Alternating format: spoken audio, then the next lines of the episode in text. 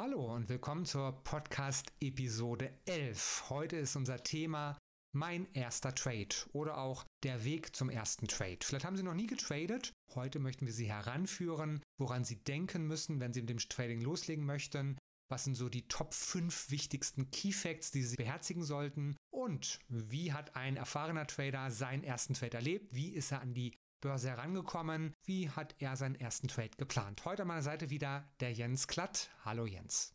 Ja, hallo auch von mir und ich freue mich riesig hier sein zu dürfen. Also, worum geht es? Demokonto zum Beginn oder gleich mit dem Live-Konto loslegen? Der Weg zum ersten Trade und die Top 5 der wichtigsten Dinge, die Sie beherzigen sollten, bevor Sie den ersten Trade eingeben. Hier ist das Börsen- und Tradingwissen zum Hören. Zuhören, lernen, handeln. Einfach traden. Let's make money. Der Börsen- und Trading-Podcast von Admiral Markets. Das Rechtliche. Handeln Sie verantwortungsvoll. Unsere Publikationen liefern eventuell auch unverbindliche Markteinschätzungen. Marktmeinungen, Kommentare und Analysen stellen ausdrücklich nie eine Empfehlung zum Kaufen, Halten oder Verkaufen dar. Forex und CFD sind Hebelprodukte und nicht für jeden geeignet. Der Hebeleffekt multipliziert Ihre Gewinne, aber auch die möglichen Verluste. CFDs sind komplexe Instrumente und gehen wegen der Hebelwirkung mit dem hohen Risiko einher, schnell Geld zu verlieren. 79% der Retail-Kunden verlieren Geld beim CFD-Handel mit diesem Anbieter. Sie sollten überlegen, ob Sie verstehen, wie CFDs funktionieren und ob Sie es sich leisten können, das hohe Risiko einzugehen, Ihr Geld zu verlieren. Starten Sie mit einem Demokonto, wenn Sie neu in den Handel einsteigen. Weitere Informationen finden Sie auf unserer Webseite admiralmarkets.de. So, und wir starten mit ein bisschen Anekdotenhaftes. Wie, lieber Jens Glatt, hast du denn vor vielen, vielen Jahren, wann war es denn vielleicht, damit kannst du ja mal anfangen, wie bist du zur Börse gekommen? Wann war dein erster Trade im CFD-Bereich? Also, wir sind gespannt, aus deiner Vergangenheit zu hören. Ja, ich muss an der Stelle ein bisschen schmunzeln tatsächlich. Mein erster Trade, der ist Jahres, in Jahreszahlen ungefähr 15 Jahre tatsächlich jetzt mittlerweile her. Und ich habe nicht mit CFDs angefangen, sondern tatsächlich mit Aktien, mit reinen Aktienhandel. Ja, wie gesagt, ich möchte gerne mit einer persönlichen Geschichte vielleicht zu meinem ersten Trade beginnen. Am Ende wird man feststellen, es sind tatsächlich zwei Trades, denn auch der erste CFD-Trade, der soll an der Stelle nicht fehlen, wobei die relativ eng beieinander lagen. Ja, die persönliche Geschichte hier soll tatsächlich als Warnung dienen, ja, und aufzeigen, was beim ersten Trade definitiv nicht getan werden sollte. Und dann schauen wir, was man tun kann, um es von Beginn an gleich besser machen zu können. Also, meinen ersten Trade, den tätigte ich kurz nach Abschluss meiner Bankausbildung und ähm, ich habe das Bild in der Tat noch ganz genau vor Augen. Ich habe damals noch bei meinen Eltern zu Hause gewohnt, war in meinem Zimmer. Mein Bruder saß bei mir auf der Couch, neben ihm meine Ex-Freundin. Und ähm, ich habe an meinem PC gesessen und sagte dann zu beiden, ihr seid jetzt meine Zeugen, ihr seid jetzt live dabei, wie ich meine Karriere an der Börse starte und reich werde. Und meine Karriere an der Börse startete in diesem Moment in der Tat. Das war, wie gesagt, mein erster Trade.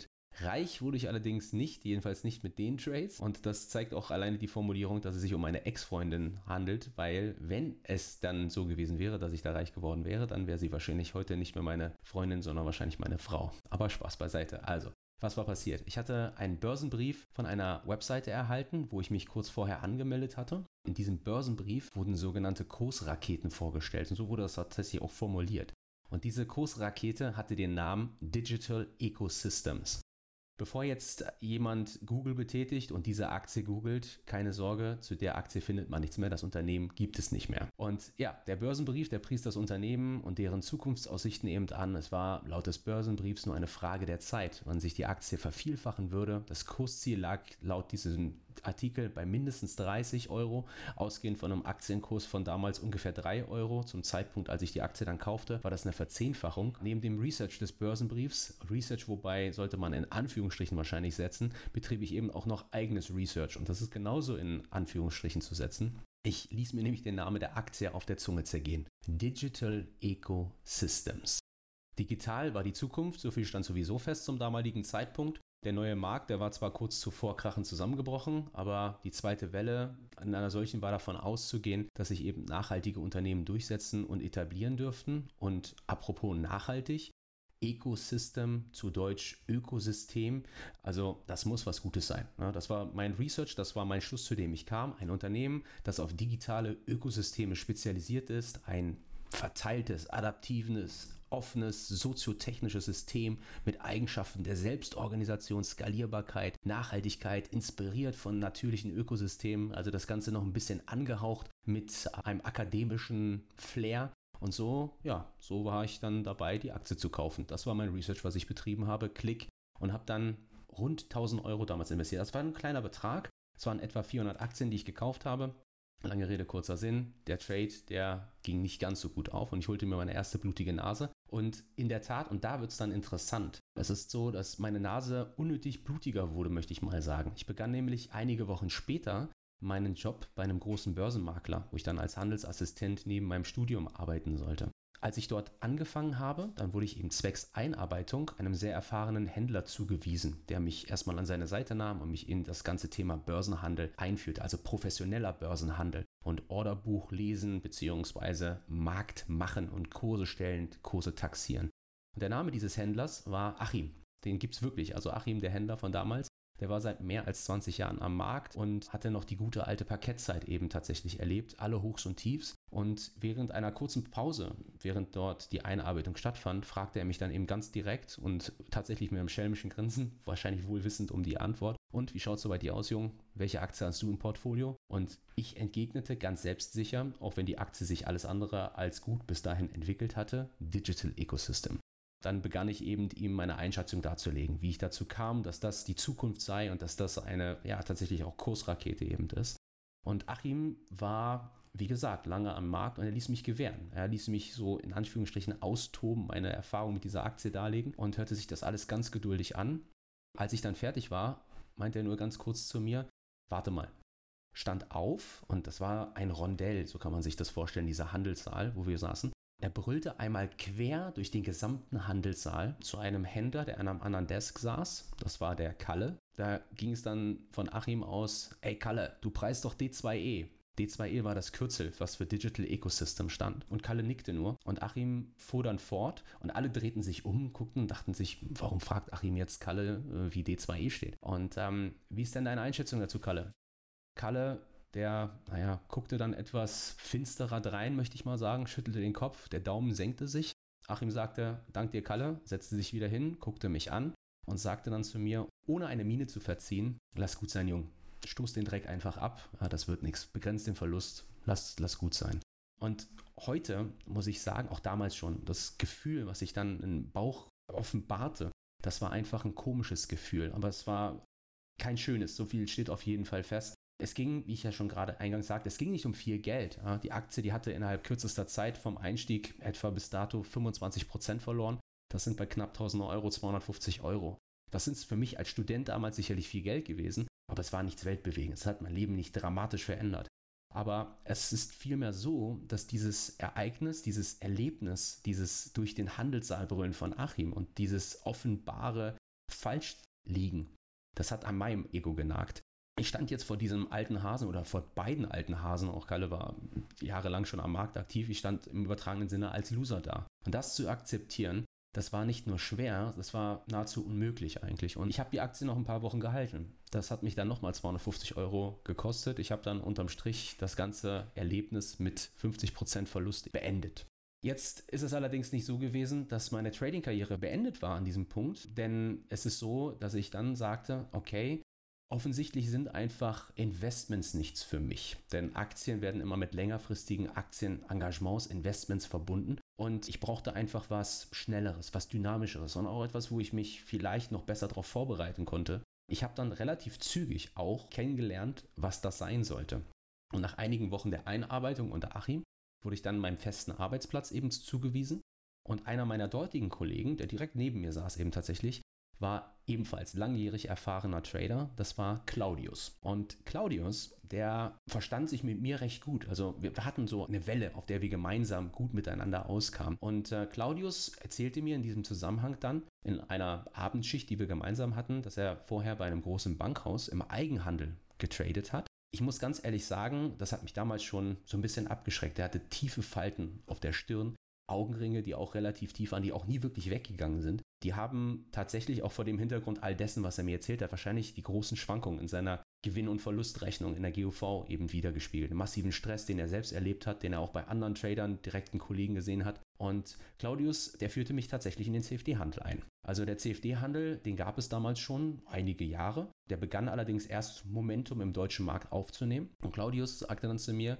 ich glaube Jens, CFDs könnten für dich und dein Ziel selber als Privatanleger auch neben hier deiner beruflichen Laufbahn als Händler genau das Richtige sein. Eben auch, weil es möglich ist, CFDs mit kleinem Handelskonto zu traden und dann eben tatsächlich hier aktiven Handel und sich seine ersten Spuren in diesem Bereich verdient, eben im CFD-Handel recht gut schnell möglich ist.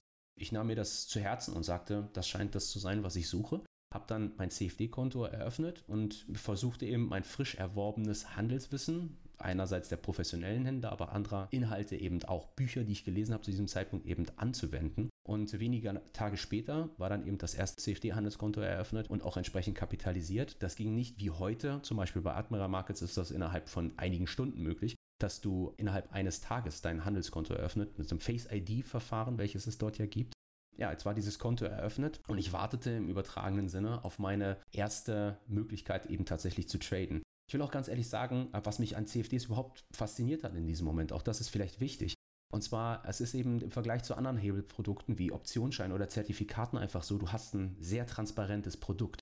Also ähnlich wie auch Aktien, ein ehrliches Produkt im übertragenen Sinne. Und es gibt dann keine zusätzlichen Betrachtungen, die notwendig sind. Also du musst dir nicht Fragen stellen, ob jetzt der jeweilige Schein, Optionsschein zum Beispiel, ob der fair gepreist ist, ausgehend von der Volatilität, ob der zu teuer ist. Und das gibt es bei CFDs nicht. CFDs bieten eins zu eins den Preis des Referenzmarktes, des Referenzproduktes eben ab an der Börse. Ich konnte mich somit vollends auf das Trading konzentrieren. Weitere Rechenarbeit irgendwie war nicht nötig. Ausgehend hiervon ist es dann auch so, ist mir recht zügig klar geworden, dass dieses Research, einen Namen einfach nur zu analysieren, das hat nichts mit Research zu tun. Und dieses Mal war ich eben besser vorbereitet. Ich habe eben in der Zwischenzeit, wie ich gerade schon sagte, zwei Börsenbücher waren es tatsächlich gelesen. Zum einen die technische Analyse der Finanzmärkte von John Murphy, uneingeschränkt empfohlen. Wer sich im Bereich technische Analyse bilden möchte, der kommt an diesem Börsenklassiker nicht vorbei.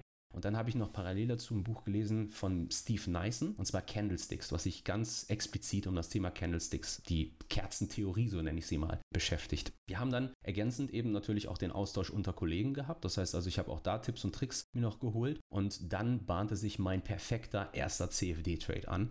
Ich erinnere mich auch an den Tag noch ganz genau. Und das ist wahrscheinlich auch deswegen halt damit zu tun, weil es einfach dann auch ein sehr mental belastendes Erlebnis eben tatsächlich war. Der Tag, von dem ich rede, das war ein Mittwoch. Das weiß ich deswegen, weil es sich um die Rohöllagerbestände gehandelt hat, die veröffentlicht worden sind. Die werden am Mittwoch veröffentlicht. Und dieser Mittwoch war bis dahin perfekt, optimal für mich gelaufen. Ich hatte einen guten Tag für meinen Arbeitgeber.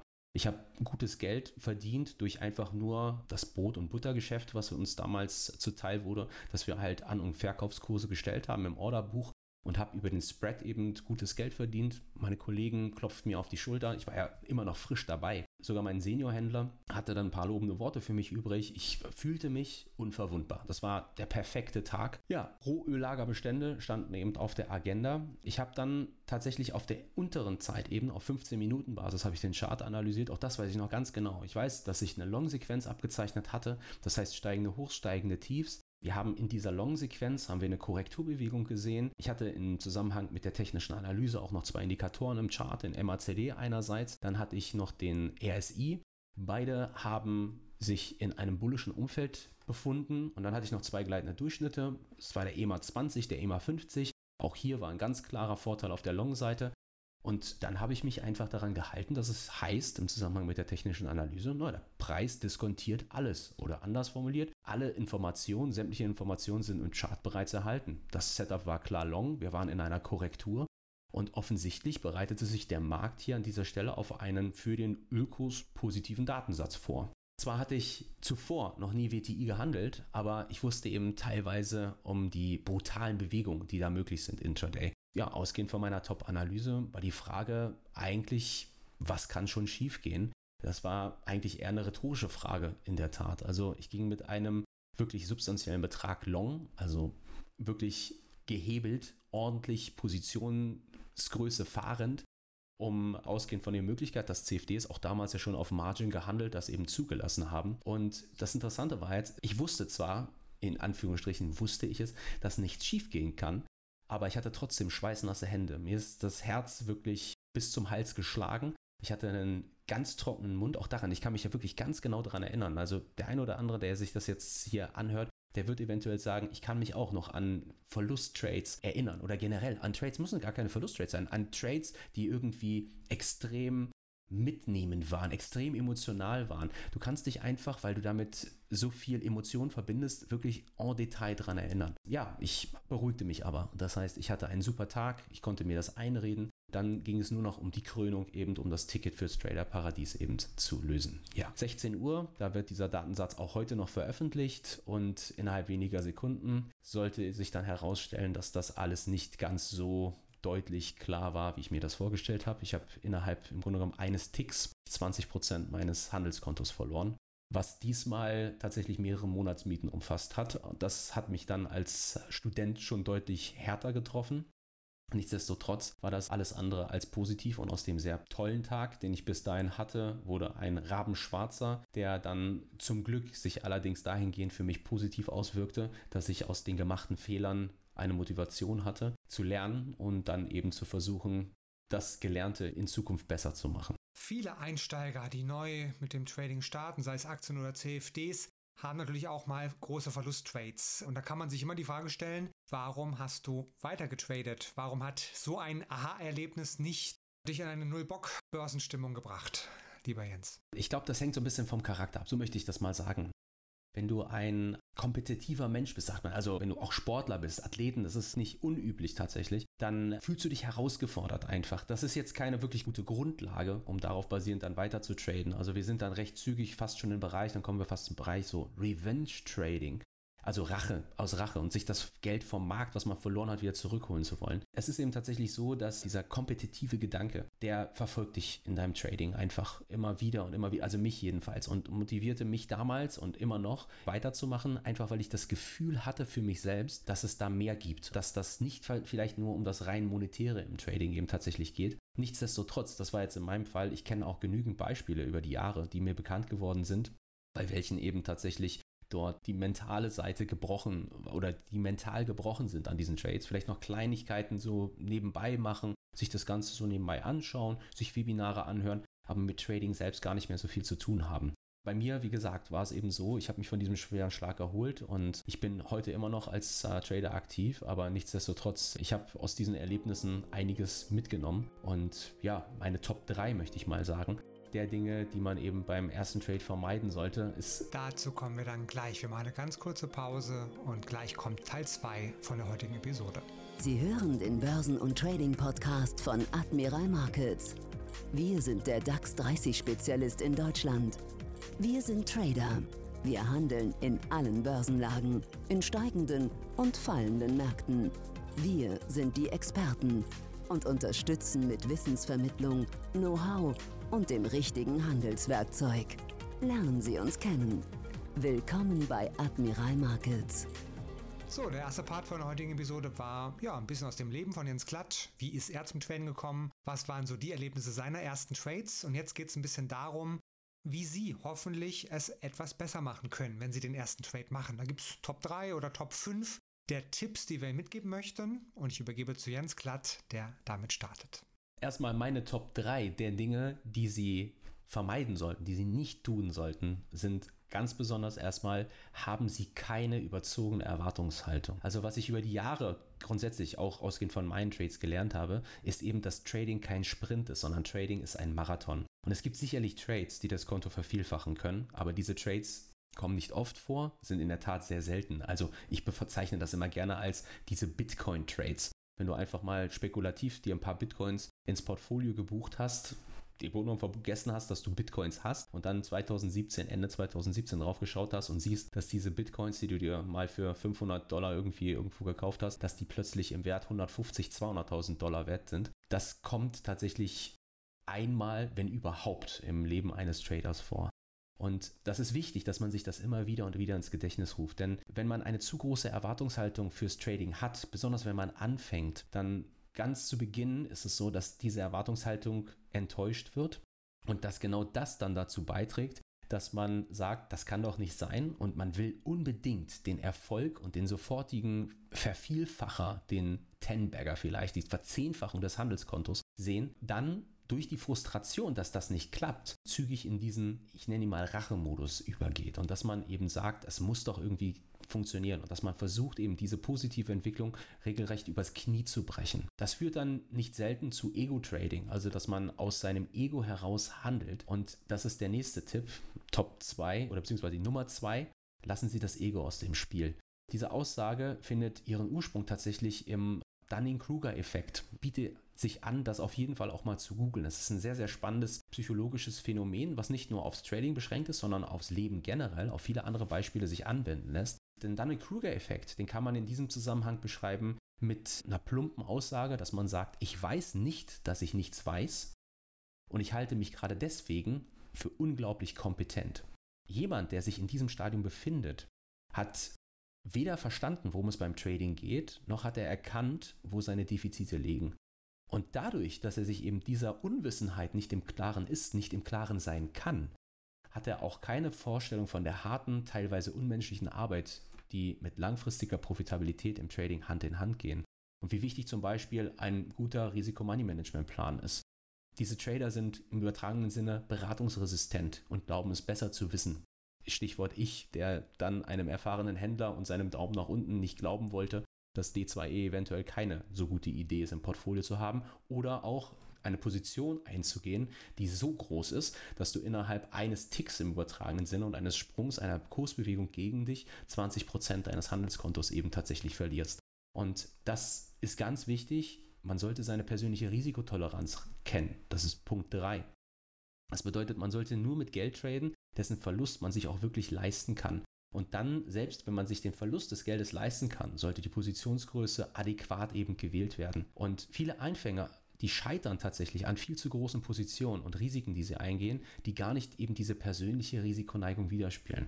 Die hieraus resultierenden Verluste, die können dann eben tatsächlich so groß sein, wie ich es gerade schon mal sagte, dass sie die Trader mental im Anführungsstrichen gesetzt brechen und dass dieser seine Trading-Karriere bereits beenden muss oder beenden wird, bevor sie eigentlich wirklich begonnen hat. Die Top 3 kam von Jens Klatsch und ich liefere die Top 5, also vierten und fünften Punkt, was immer auch uns nochmal ganz wichtig ist. Alles keine Druidenwissenschaft, alles bekannt, aber in der Praxis oftmals immer noch nicht so gelebt. So, Punkt 4. Die Börse ist keine Einbahnstraße.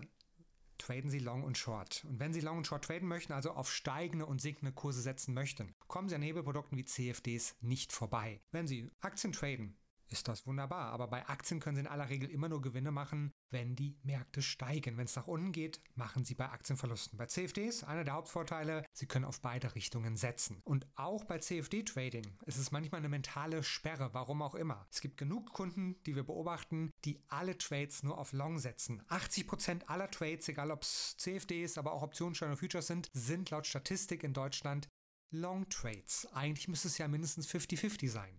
Es ist einfach so eine psychologische Macke bei vielen. Jeder ist ein Mensch, jeder hat einen Kopf und ein Gehirn und ein Herz, dass man halt irgendwie long traden möchte. Bei der Börse sollten sich davon verabschieden und wirklich immer beide Richtungen berücksichtigen, wenn Sie traden möchten. Punkt 5. Rechnen Sie auch mit Überraschungen, mit bösen Überraschungen. Was ist zum Beispiel, wenn Ihr Internetprovider aufgibt, aber Sie doch traden möchten? Alle schon mal Realität vorgekommen.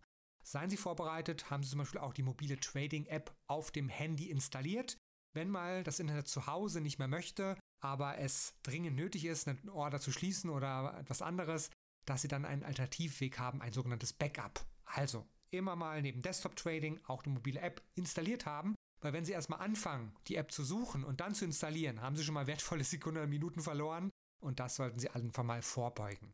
Oder auch die Hotline für das Trading Desk, wo Sie telefonisch eine Order schließen können für Notfälle, im Handy abspeichern und vieles weitere mehr. Also was alles so an unvorhergesehenen Dingen passieren kann, immer mit berücksichtigen. Andere anekdotische Geschichte. Vielleicht sind Sie bei der Familie und Sie müssten irgendwie ganz dringend weg, aber Sie wollen noch traden. Also vielleicht Stop-Loss setzen, auch wenn Sie vielleicht mal weg müssen und der Markt läuft weiter und Sie möchten weiter drin bleiben, achten Sie darauf, auf solche Eventualitäten, dass Sie dringend weg müssen, vorbereitet sind. Wie Sie das alles machen, da gebe ich mal den Tipp an unsere Webinare, insbesondere Jochen Schmidt, immer dienstags und donnerstags um 15 Uhr die Live-Webinare. Der gibt viele, viele Anekdoten von sich in diesen Live-Webinaren, wie sie das am besten in der Tat umsetzen. So, und wir kommen zum dritten Part der Episode 11 heute. Wie sieht jetzt der Weg zum ersten Trade aus, lieber Jens Klatt? Da würde ich sagen, da gibt es wahrscheinlich vier Schritte, die ich durchlaufen würde, wobei ich das Ganze noch erweitert habe um einen weiteren persönlichen, aber zu dem kommen wir zum Schluss. Also, als erstes würde ich sagen, man wählt erstmal den Markt aus, den man handeln möchte. Jetzt zum Beispiel ist es so, dass mein Hauptmarkt, so nenne ich ihn mal, oder mein Hauptaugenmerk der DAX ist und auf dem DAX liegt und das schon seit sehr vielen Jahren, also zehn Jahre plus. Und ich kenne den DAX und seine Eigenarten recht gut, beziehungsweise ich bin mittlerweile sehr demütig geworden. Denke, dass ich ihn recht gut einschätzen kann, so bezeichne ich es mal. Und genau deshalb würde ich einem Anfänger zum Beispiel davon abraten, den DAX zu handeln, zumindest im ersten Moment. Denn die Bewegungen, die der DAX vollzieht, die sind teilweise besonders auf Intraday-Ebene, also das heißt im Daytrading-Bereich, teilweise sehr schnell, erratisch. Und der DAX, der ist im übertragenen Sinne manchmal recht zickig, will ich fast sagen. Und ich würde jetzt einem Beginner, der sagt, ich möchte meinen ersten Trade absetzen, empfehlen, mit Devisen anzufangen. Forex, FX. Und hier mit einem sogenannten Major-Währungspaar. Das ist dann zum Beispiel der Euro-US-Dollar oder der Dollar-japanische Yen. Und der Grund dafür ist auch relativ zügig geliefert. Major-Paare, Major-Währungspaare bieten eine hohe Liquidität, Marktbreite und auch Markttiefe. Und das führt dazu, dass es eben zu trendstabilen Bewegungen kommt. Das heißt, wenn die einmal in einen Trend gehen, dann bleiben sie auch in diesem Trend. Und grundsätzlich sind die Bewegungen auch, ich sag mal in Anführungsstrichen, stressfreier, also weiche Bewegungen, die sich dann aus der Struktur widerspiegeln. Und das ist etwas, was für einen Beginner erfahrungsgemäß angenehmer oder auch angemessener scheint. Und zudem würde ich auch nicht gleich mit dem Daytrading beginnen. Stattdessen, ich würde eine übergeordnete Zeitebene handeln, Stundenbasis oder auch die Vier-Stunden-Basis, sodass ich wirklich auch Zeit habe, mein Setup zu formulieren, meine Gedanken zu formulieren, meine Gedanken zu ordnen und dann entsprechend den Trade einzugehen. Da kommen wir dann zum zweiten Punkt. Research, ganz wichtig. Machen Sie Ihre Hausaufgaben. Das bedeutet also, sobald ich meinen zu handelnden Markt ausgewählt habe, nehmen wir den Euro-US-Dollar zum Beispiel, geht es an die Analyse. Chartanalyse, wie schaut das fundamentale Bild aus? Wie ist die Positionierung der Marktteilnehmer, also das sogenannte Sentiment? Gibt es zum Beispiel den Commitment of Traders Report, aber auch welche Nachrichten stehen an, um eben von Überraschungen nicht direkt betroffen zu sein. Und hilfreich ist in dem Zusammenhang natürlich dann das umfangreiche Ausbildungsangebot, wie der Jens gerade schon sagte, von Admiral Markets, die Webinare Punkt 10 schon morgens anfangt, oder auch die Jochen-Webinare, so nenne ich sie mal, Live-Trading und Markttechnik, aber auch auf der Webseite zum Beispiel, die vielen Analysen, die dort angeboten sind. Dafür bieten die sich regelrecht an, dass man einfach eine Einschätzung bekommt für das jeweils ausgewählte Währungspaar und dann ausgehend hiervon eine entsprechende Handelsidee formuliert. Was man dann macht, das wird meistens über eine Chartanalyse eben stattfinden, ist, man bestimmt den Einstieg und auch jenen Punkt, an dem die Idee nicht mehr gegeben ist. Also wo liegt der Stop und dann auch entsprechend das Ziel. Also wo ist die Idee nicht mehr gegeben, damit man sich das besser vorstellen kann. Mal angenommen, ich identifiziere eine sogenannte Long-Sequenz, steigende Hochs, steigende Tiefs, ein Aufwärtstrend, dann definiere ich mit meinem Stop den Punkt, an dem der Trend nicht mehr long ist, also nicht mehr der Aufwärtstrend gegeben ist und mich dann eben entsprechend aus der Position verabschieden zu können. Und sobald ich dann eben ausgehend von meiner Analyse zu dieser Einschätzung gekommen bin, platziere ich den Trade Beziehungsweise ich sollte erstmal darauf achten, und das ist auch ganz wichtig, dass eben das Chance-Risiko-Verhältnis gegeben ist, um einen Trade zu rechtfertigen. Ich zum Beispiel würde immer empfehlen, mit einem Chance-Risiko-Verhältnis zu arbeiten von 1,5 zu 1, eher 2 zu 1. Das bedeutet ganz plump gesprochen, wenn ich 100 Pips riskiere oder auch 100 Punkte, wenn ich mich dann doch in einem Index wiederfinde, S&P auch, den Dow Jones oder auch eben den DAX, dass ich sage, ich habe 100 Pips Querstrich Punkte Risiko, dass ich dann mindestens 150 bis 200 Pips Punkte als Ziel anvisiere. Was ich dann natürlich noch machen muss, tatsächlich noch bevor ich den Trade eingehe, ist, ich muss das Risiko definieren. Das heißt, ich schaue mir an, wo steige ich jetzt eigentlich in die Position ein und wo habe ich dann meinen Stop, wo die Idee nicht mehr gegeben ist. Ich habe da eine Differenz, die kann ich ausdrücken in Pips oder in Punkten. Und dann werde ich ausgehen von meiner persönlichen Risikoneigung. Also auch da ist viel Arbeit noch nötig, bevor ich den ersten Trade eingehe. Ich muss mich fragen, wer bin ich eigentlich? Wie viel Risiko bin ich denn bereit, pro Trade einzugehen? Wenn ich diesen Punkt kenne, dann berechne ich entsprechend das Risiko in Euro, ausgehend von meinem PIP-Risiko, und dann, dann kann ich den Trade eingehen. In dem Zusammenhang sei vielleicht auch nochmal, damit man das nicht zu kompliziert machen muss, die Möglichkeit genannt, auf der Webseite von Admiral Markets über den Tab Start Trading, der ist oben links zu finden. Da gibt es einen sogenannten Handelsrechner und da kann man folgendes machen, da kann man den Punkt, wo man einsteigt, eingeben und dann kann man eben auch das entsprechende Risiko berechnen und da habe ich dann gleich eine Möglichkeit, das mir über den Rechner recht zügig eben ausgeben zu lassen. Ja, konkret können wir das mal durchgehen. Nehmen wir einfach den Euro-US-Dollar. Ich habe ein 10.000 Euro Konto und ich sage, ich möchte maximal 100 Euro riskieren in meinem Euro-US-Dollar-Trade. Dann mache ich folgendes, dann definiere ich den Punkt, wo ich den Euro-US-Dollar kaufen möchte, sagen wir bei 1,10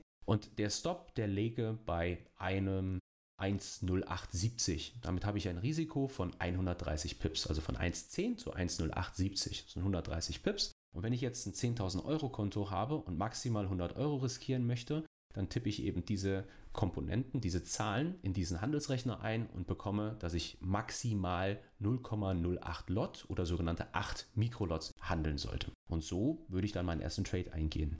Jetzt noch der Tipp von mir, da kommen wir nämlich zum fünften Punkt. Gehen Sie den Trade ein und dann vermeiden Sie jede Minute auf den Chart zu schauen.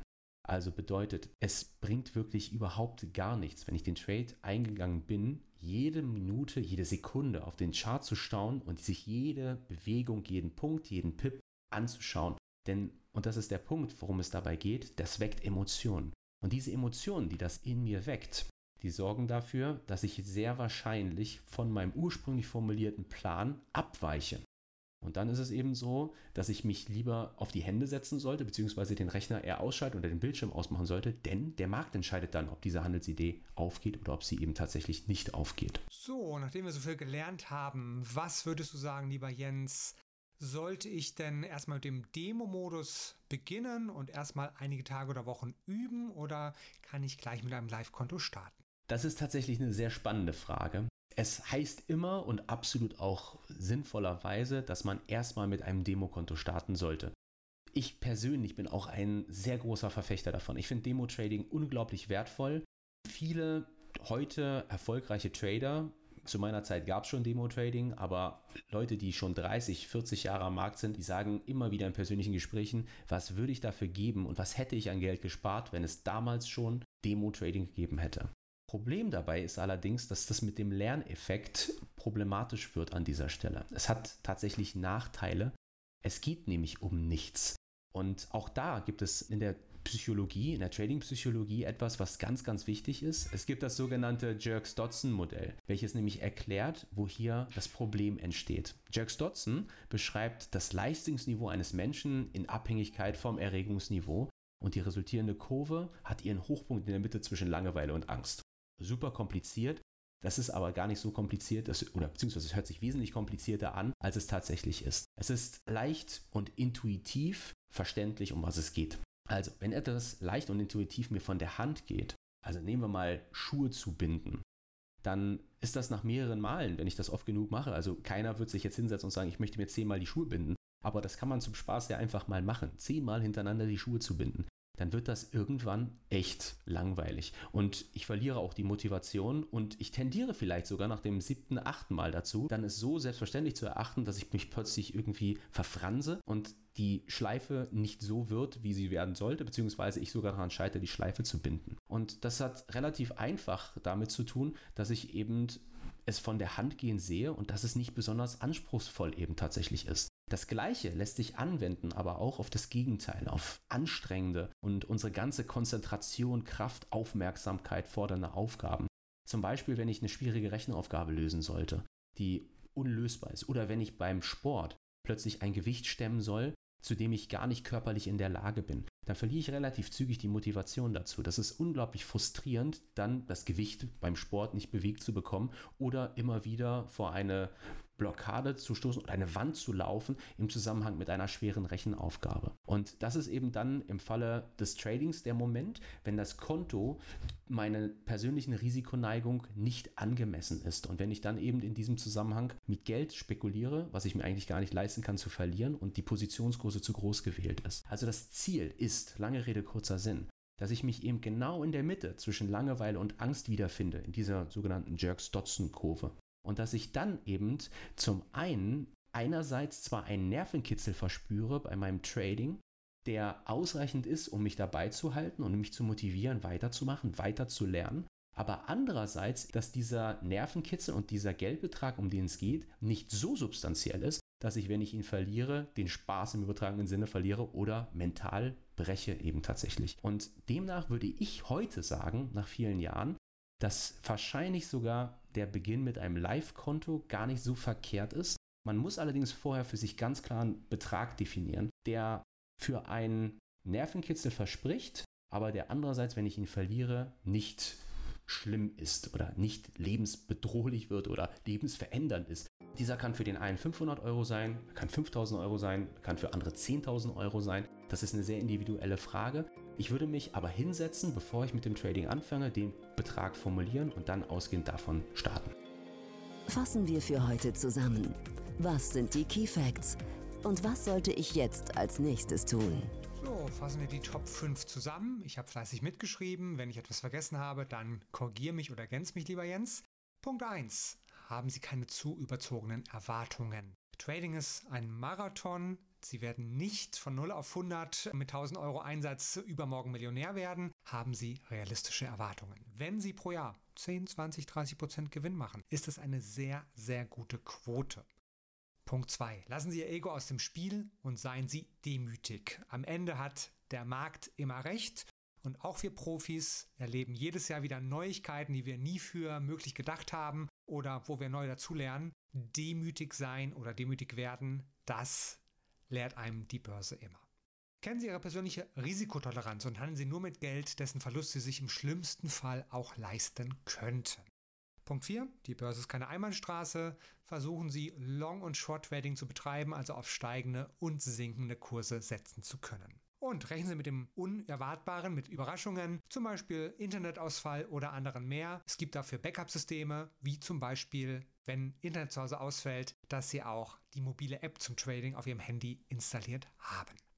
Der Weg zum ersten Feld erfolgt über fünf Schritte und damit übergebe ich wieder zum Jens Klatt. Ja, Wählen Sie einen Markt aus, den Sie handeln wollen. Ich empfehle einen, der trendstabil ist, der breit ist, der tief ist, der in Anführungsstrichen stressfreies Handeln erlaubt. Das sind ganz besonders die Wiesen, mit denen würde ich beginnen und dann auf einer höheren Zeitebene eine Stunde, vier Stunden. Sobald man hier beginnt, die ersten Schritte gemacht zu haben, ist man relativ zügig auch in der Lage, in den Zeitebenen runterzugehen, auch dynamischere, erratischere Märkte, wie zum Beispiel den DAX eben zu handeln. Machen Sie Ihre Hausaufgaben. Research ist essentiell wichtig und die Angebote, die Admiral hier zur Verfügung stellt, sind, das muss ich uneingeschränkt nach auch vielen Jahren im Markt sagen, fast konkurrenzlos. Also die umfangreiche Palette an Research in Webinarform, aber auch in Research geschrieben, die Sie hier vorfinden, ist richtig, richtig gut und sollten Sie sich definitiv nicht entgehen lassen, schon gar nicht, wenn Sie den ersten Trade planen. Dann bestimmen Sie den Einstieg wo sie planen, die Position einzugehen, jenen Punkt, wo eben dann die Idee nicht mehr gegeben ist, das heißt ein Aufwärtstrend zum Beispiel gebrochen wäre und auch ihr Ziel, wobei sie eben sagen sollten, dass ich mit einem Chance-Risiko-Verhältnis arbeite von mindestens 1,5 zu 1, vielleicht sogar 2 zu 1. Das heißt, wenn ich ganz plump gesprochen 100 Euro riskiere, sollte ich für 150 Euro Chance oder 200 Euro Chance gehen. Ganz wichtig, berechnen Sie ausgehend von Ihrem Einstieg erstmal das Stop-Niveau, also jeden Punkt, wo die Idee nicht mehr gegeben ist, die Differenz. Und dann stellen Sie sich die Frage, wo ist meine persönliche Risikotoleranz? Das heißt also, wie viel Geld bin ich bereit für diesen Trade zu riskieren und wo fühle ich mich noch wohl?